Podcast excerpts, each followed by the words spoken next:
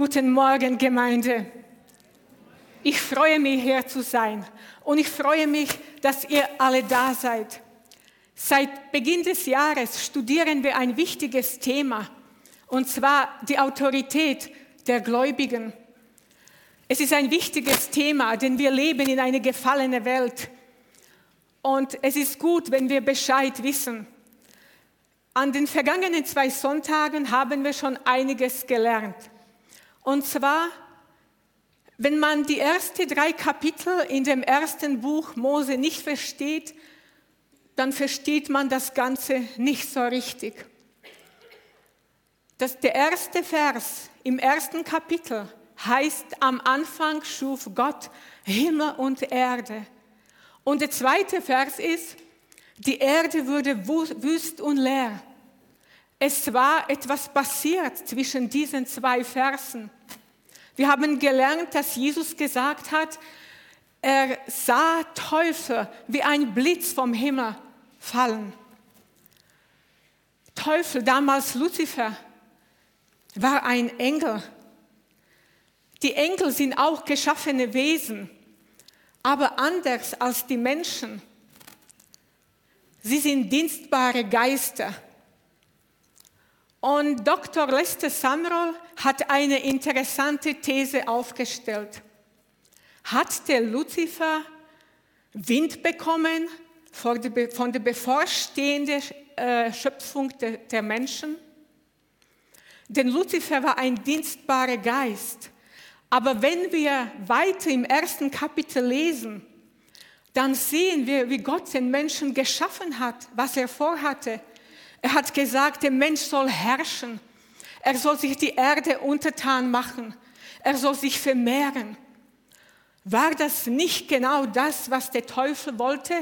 Denn er hat gesagt, ich möchte emporsteigen auf den Berg Gottes, über die Sterne Gottes. Und jetzt kommt jemand und er bekommt so einen Thron. Und dann wissen wir, dass Adam Hochverrat beging und der Adam ist gefallen und er hat die Autorität über die Erde. Der Teufel hat verloren und der Teufel hat sie bekommen. Wir wissen das aus der Schrift. Denn in der Offenbarung im zweiten Kapitel, da schreibt der Johannes an die Gemeinde in Pergamon. Ich weiß, dass du da lebst, wo der Thron Satans ist. Aber wir haben eine gute Nachricht. Dann kam Jesus er starb für unsere Schuld. Er hat alles wieder zurückgewonnen. Er hat die Autorität dem Teufel entrissen.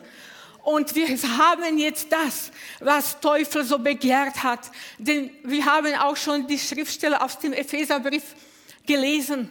Denn in Christus, jeder, der an Jesus, Christ, an Jesus Christus glaubt, ist in Christus. Und in Christus sitzen wir zum Rechten des Vaters. Das ist unsere Stellung. Aber wenn wir das nicht wissen, das nutzt uns nicht sehr viel. Jetzt ist die Frage, die sich für mich stellt, wie können wir das praktisch erfahren? Wie können wir wieder diese Autorität ausüben?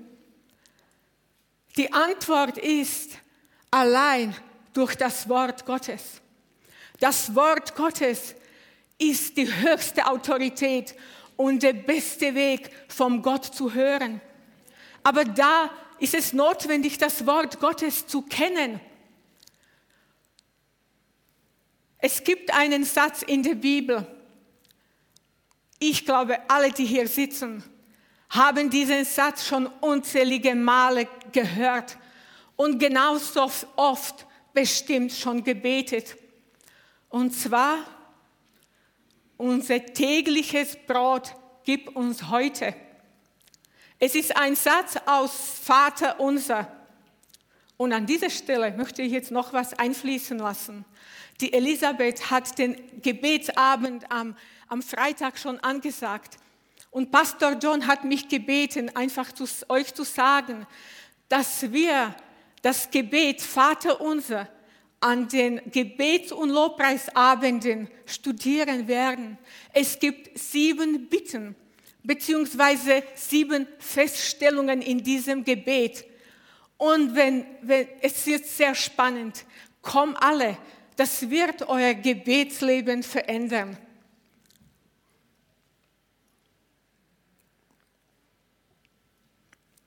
Vater unser, es ist das meistgesprochene Gebet des, Christentums. Es ist am weitesten verbreitetes Gebet. Es ist das Grundgebet der 2,3 Millionen Milliarden Christen weltweit. Aber geht es hier wirklich nur um, um unser tägliches Brot? Obwohl das natürliches, natürlich die, die, äh, das Grund, die Grundnahrung ist und das, was wir wirklich zum Leben brauchen. Aber um zu wissen, was hier in dem Gebet gemeint ist, gehen wir zurück in die Geschichte. In der Bibel finden wir die Geschichte von dem Volk Israel. Ich glaube, ihr kennt die Geschichte. Gott hat die Israeliten durch seine mächtige Hand aus dem, von dem Leben der Sklaverei in Ägypten befreit. Er hat sie dann durch die Wüste geführt. Er beschützte sie durch Wolken und, und Feuersäule. Er teilte das Rote Meer und er gab ihnen das Manna zum Essen. Nahrung, die täglich vom Himmel kam. Die Israeliten, die müssten einfach rausgehen und das Brot sammeln, und zwar täglich für ihren Bedarf. Wisst ihr, was Manna bedeutet?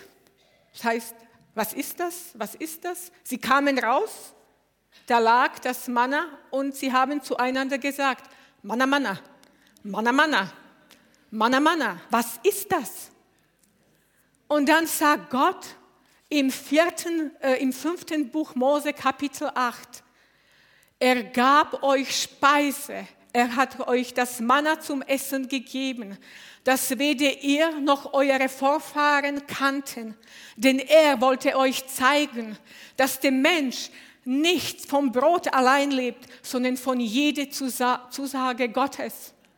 In diesen 40 Jahren ist eure Kleidung nicht verschlissen und eure Füße sind nicht angeschwollen. Was für eine Nahrung, himmlische Nahrung. Es, es war die Nahrung für die Sieger und von dem Sieger, denn diese Nahrung erhielt sie am Leben. Diese Nahrung hielt Krankheiten, Leiden von ihnen fern.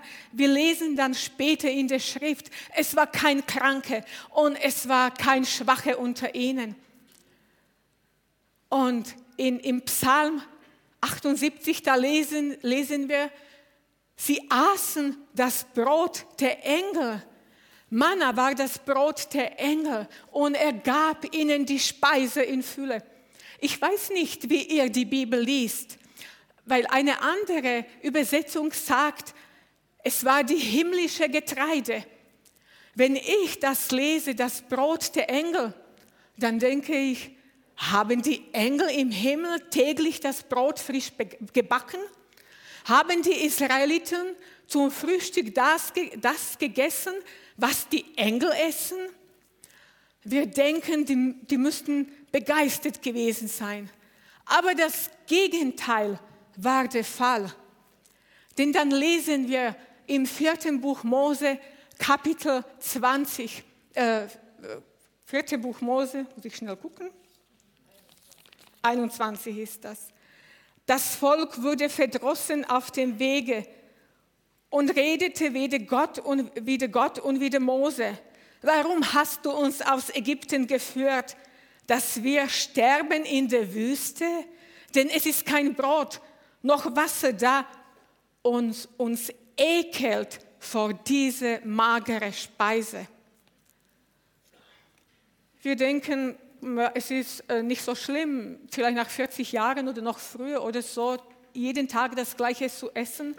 Aber immerhin, es war die himmlische Nahrung. Wir denken, wir würden sowas nie sagen. Nur, alles, was Israel widerfahren ist, ist ein Sinnbild. Alles ist Hinweis auf Jesus. Und Manna war ein Sinnbild für Jesus. Und wir wissen, Jesus hat von sich gesagt, im, äh, im Johannes 6, 48 bis 51. Ich bin das Brot des Lebens.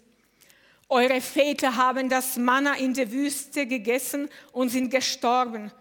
Dies ist das Brot, das aus dem Himmel herabkommt, damit wer davon isst, nicht stirbt. Ich bin das lebendige Brot, das aus dem Himmel herabgekommen ist. Jesus ist das lebendige Wort. Wir wissen, dass Jesus kam, er starb, er, ist, er stand wieder auf und er ist wieder im Himmel. Aber wir haben sein Wort. Aus dem Wort wissen wir, dass Jesus das Wort ist.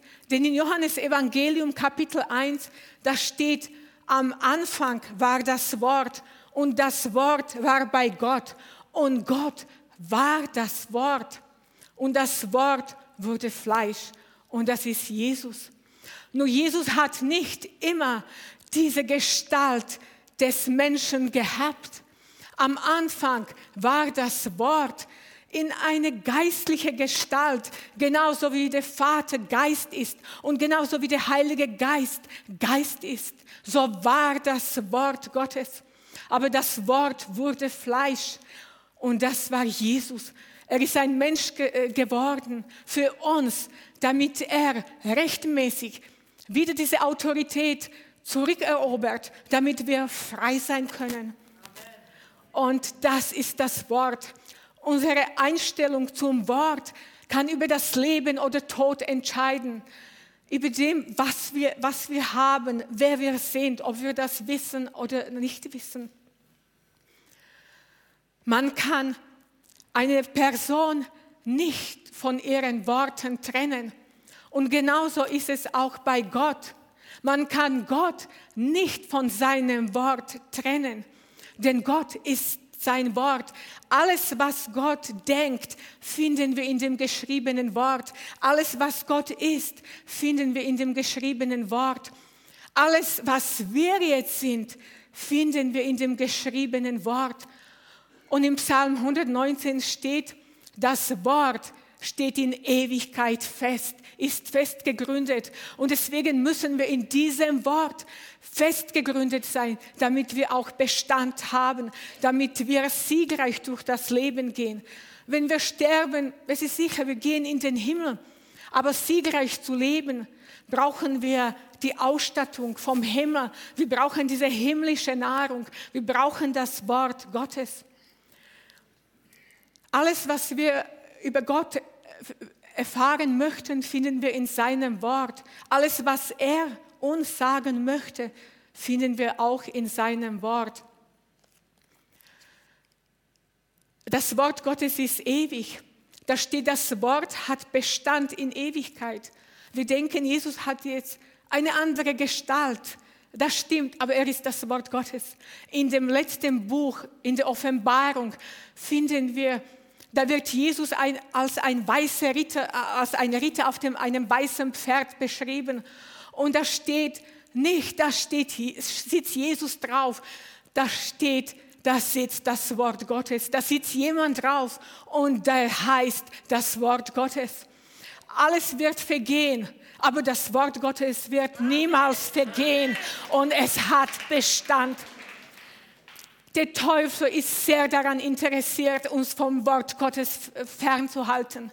Über Jahrhunderte, sogar ein Jahrtausend hatte das geschafft, das Wort Gottes von den Menschen fernzuhalten.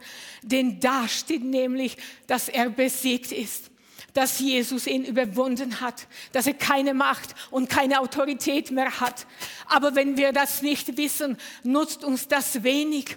Denn Teufel ist kein fairer Gegenspieler wenn wir nicht die menschliche Autorität einsetzen. Er wird unsere Autorität nehmen und in, die uns gegen uns verwenden.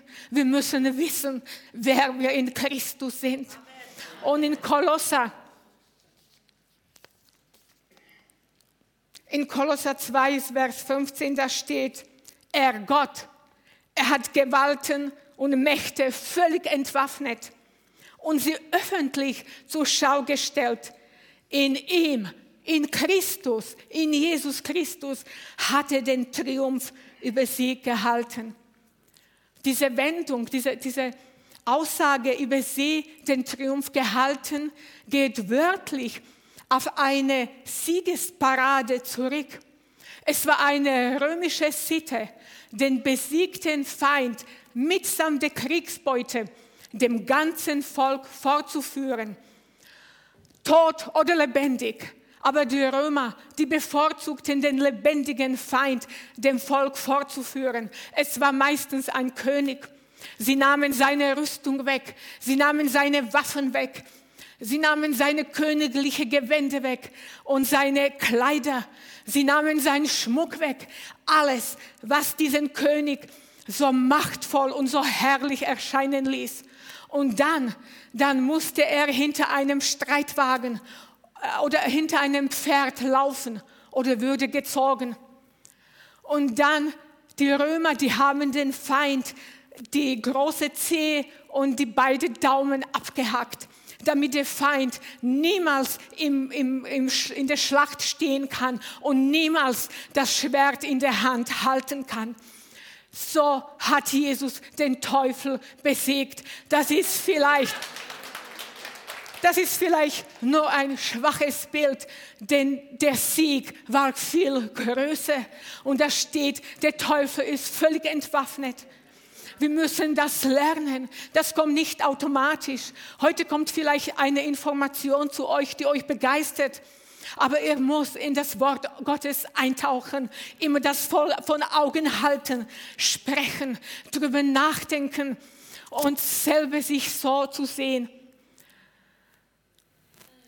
Die meisten Menschen denken, sie haben ja keine Zeit, über das Wort Gottes nachzudenken obwohl wir dazu herausgefordert sind, aufgefordert sind. In Josua 1,8 steht, sag dir diese Gebote immer wieder auf.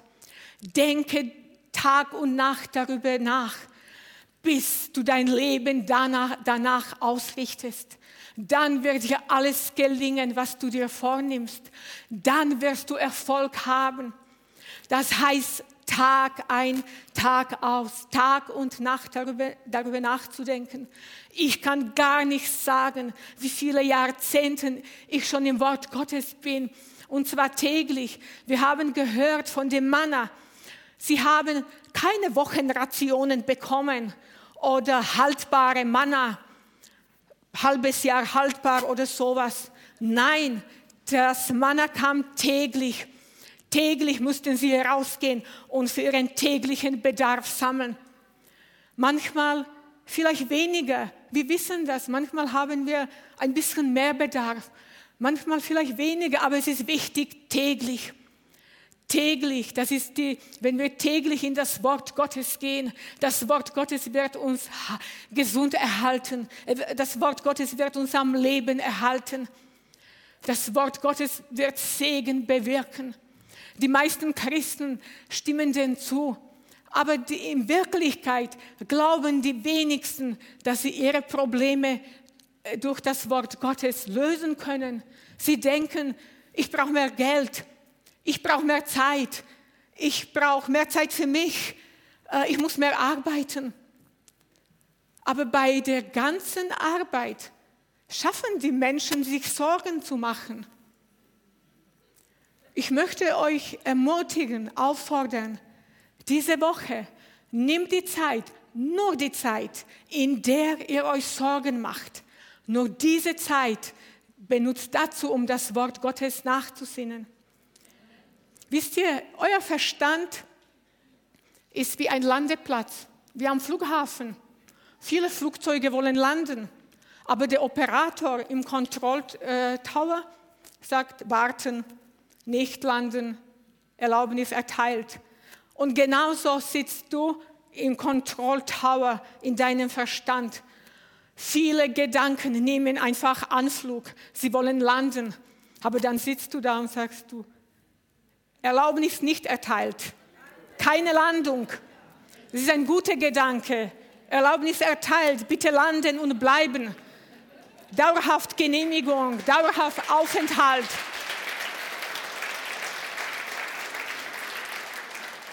Wir müssen unsere Position annehmen. Es muss wachsen, das Wort Gottes. Das Wort Gottes wird, wird mit einem Samen verglichen, das aufgeht und Frucht bringt. Aber dafür musst du die Samen kennen.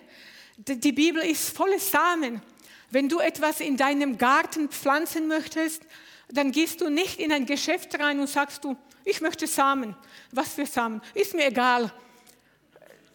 Äpfel, Tomaten, Tulpen, egal, irgendwas, irgendwann was wird schon wachsen. Nein, wir kaufen die Samen gezielt, denn wir wollen was Bestimmtes. Das ist genauso, wenn ihr einen Garten habt und ich komme vorbei, ich muss nicht raten, was habt ihr denn gepflanzt, was könnte das sein. Nein, es wächst, ich sehe das. Und genauso ist das in unserem Leben. Das, was wir hineinpflanzen, das wird wachsen. Diese Samen wird keimen beginnen. Und wenn du das begehst, indem du das täglich für dich sprichst, aber nicht einfach so abwesend, nur wie eine Methode, sondern mit der ganzen Kraft, sagst du, das ist für mich, das bin ich in Jesus. Nicht durch meine Kraft, sondern durch seine Kraft. Dann beginnt das, diese Samen zu wachsen. Und, und es, es wird Heilung, es wird Gesundheit, es wird finanzielle Ernte hervorbringen. Das Wort Gottes ist die oberste Autorität, die höchste Autorität und der beste Weg von Gott zu hören. Je mehr, je besser du das Wort Gottes kennst, desto weniger Führung brauchst du, spezielle Führung. Wisst ihr, was interessant ist? Gott hat zuerst das Wort gesandt, auch zur Heilung. Er sandte sein Wort und machte sie gesund. Dann kam Jesus im Fleisch und dann Jesus starb und ist auferstanden, in den Himmel aufgefahren. Und dann sandte er den Geist. Also der Geist führt uns immer zuerst in das Wort Gottes hinein und er wird uns das offenbaren und es wird eine, eine große Ernte in unserem äh, Leben hervorkommen. Aber wir müssen uns darauf einstellen, dass das nicht von heute auf morgen geschieht. Wenn Gott äh, ein Wunder tut, ist das fantastisch aber wir haben die Entscheidung. Wir nehmen das Wort Gottes in unseren Mund, wir sprechen das aus und wir weisen den Teufel in die Schranken. Der Teufel kann gegen unseren Willen nichts tun. Er nutzt nur unsere Unwissenheit aus. Gott lamentiert. Könnt ihr euch vorstellen, dass Gott lamentiert in Hosea? Einmal lamentiert Gott im Wort Gottes. Mein Volk geht zugrunde aus Mangel an Erkenntnis. Es ist nicht so, dass Gott nicht will, dass Gott nicht schon alles gegeben hat, dass Gott für alles, alles hat zu jeder Zeit. Das sind die stärksten Worte im, im Wort Gottes. Alles, alle. Wir sind immer, es ist immer für alle, nicht für ein paar Einzelne, für die Schlauen oder für die Besonderen. Nein, für alle. Es ist für uns da. Aber wir machen den Unterschied aus. Was wir mit dem Wort Gottes anfangen. Sagen wir, es ist eine magere Speise. Mir ekelt es vor dieser magere Speise. Jeden Tag muss ich das Wort lesen. Wir tun manchmal so, als würden wir Gott einen Gefallen tun. Er kennt das Wort. Er ist das Wort. Das Wort ist Leben. Wenn ich denke, dass die, ihre Kleider würde nicht, Kleidung würde nicht verschlissen und ihre Füße nicht geschwollen. In der rauen Klima der Wüste würden die Kleider nicht verschlissen. Nach den langen Märschen würden ihre Beine nicht geschwollen. Was für eine Nahrung. Und das war nur ein Sinnbild für Jesus. Wir haben jetzt das wahre Brot. Wir haben das lebendige Brot. Wenn wir das essen, wenn wir das nicht verachten, sondern Jesus täglich zu uns nehmen, dann werden wir Jesus immer ähnlicher sein. Und wisst ihr, das ist dann die letzte Stelle in, in Jakobus. Jakobus sagt, wer diese Botschaft hört und sie nicht tut, der betrügt sich selbst. Wer sie aber tut, der wird gesegnet in seinem Tun. Nicht der Teufel betrügt uns und Gott schon gar nicht. Wir betrügen uns selbst, wenn wir nur hören und das toll finden. Aber dann fallen wir in die alte Verhaltensmuster äh, zurück. Die Studien sagen, wenn man etwas hört, wenn man sich etwas vornimmt und innerhalb von 72 Stunden setzt man das nicht um, dann ist das wieder vergessen. Bitte halte das vor den Augen. Der Teufel möchte nicht, dass wir das wissen, wenn an dem Tag, wo du das erkennst, ist er in Schwierigkeiten. Aber für uns bedeutet das den Sieg und zwar täglich. Diese Samen werden wachsen. Sie werden wachsen und Frucht bringen. Gott garantiert das in seinem Wort. In Jeremia 1 sagte, ich wache über mein Wort, um es auszuführen. Er wird das, den Samen, Gott hat äh, in die natürliche äh, Samen, hat Leben gelegt. Die Wissenschaftler haben bewiesen, dass sogar das aus dem Tausende von Jahren alten Saatgüter noch Pflanzen erwachsen, wenn, sie, wenn die Samen eingepflanzt werden. Das Leben ist im Wort Gottes. Wann immer du es pflanzt, ein chinesisches Sprichwort sagt, die beste Zeit, einen Baum zu pflanzen, war vor 20 Jahren. Die zweitbeste Zeit ist heute. Und genau so ist das. Denke nicht, ich habe so viel versäumt. Es ist die beste Zeit heute, damit zu beginnen, damit eine Ernte hervorkommt. Und das wollen wir gemeinsam tun. Denkt bitte täglich, schon ab morgen, geht täglich in das Wort Gottes hinein und holt euch die Nahrung. Isst die himmlische Speise das lebendige Brot, das ist das Jesus. Und dann wird das alles bewirken. Es wird eine Ernte der Gesundheit hervorkommen. Es wird eine, eine finanzielle Ernte hervorkommen, was immer du brauchst. Eine, eine Familie in den Beziehungen. Das Wort Gottes deckt alles ab. Denn das Wort ist Gott.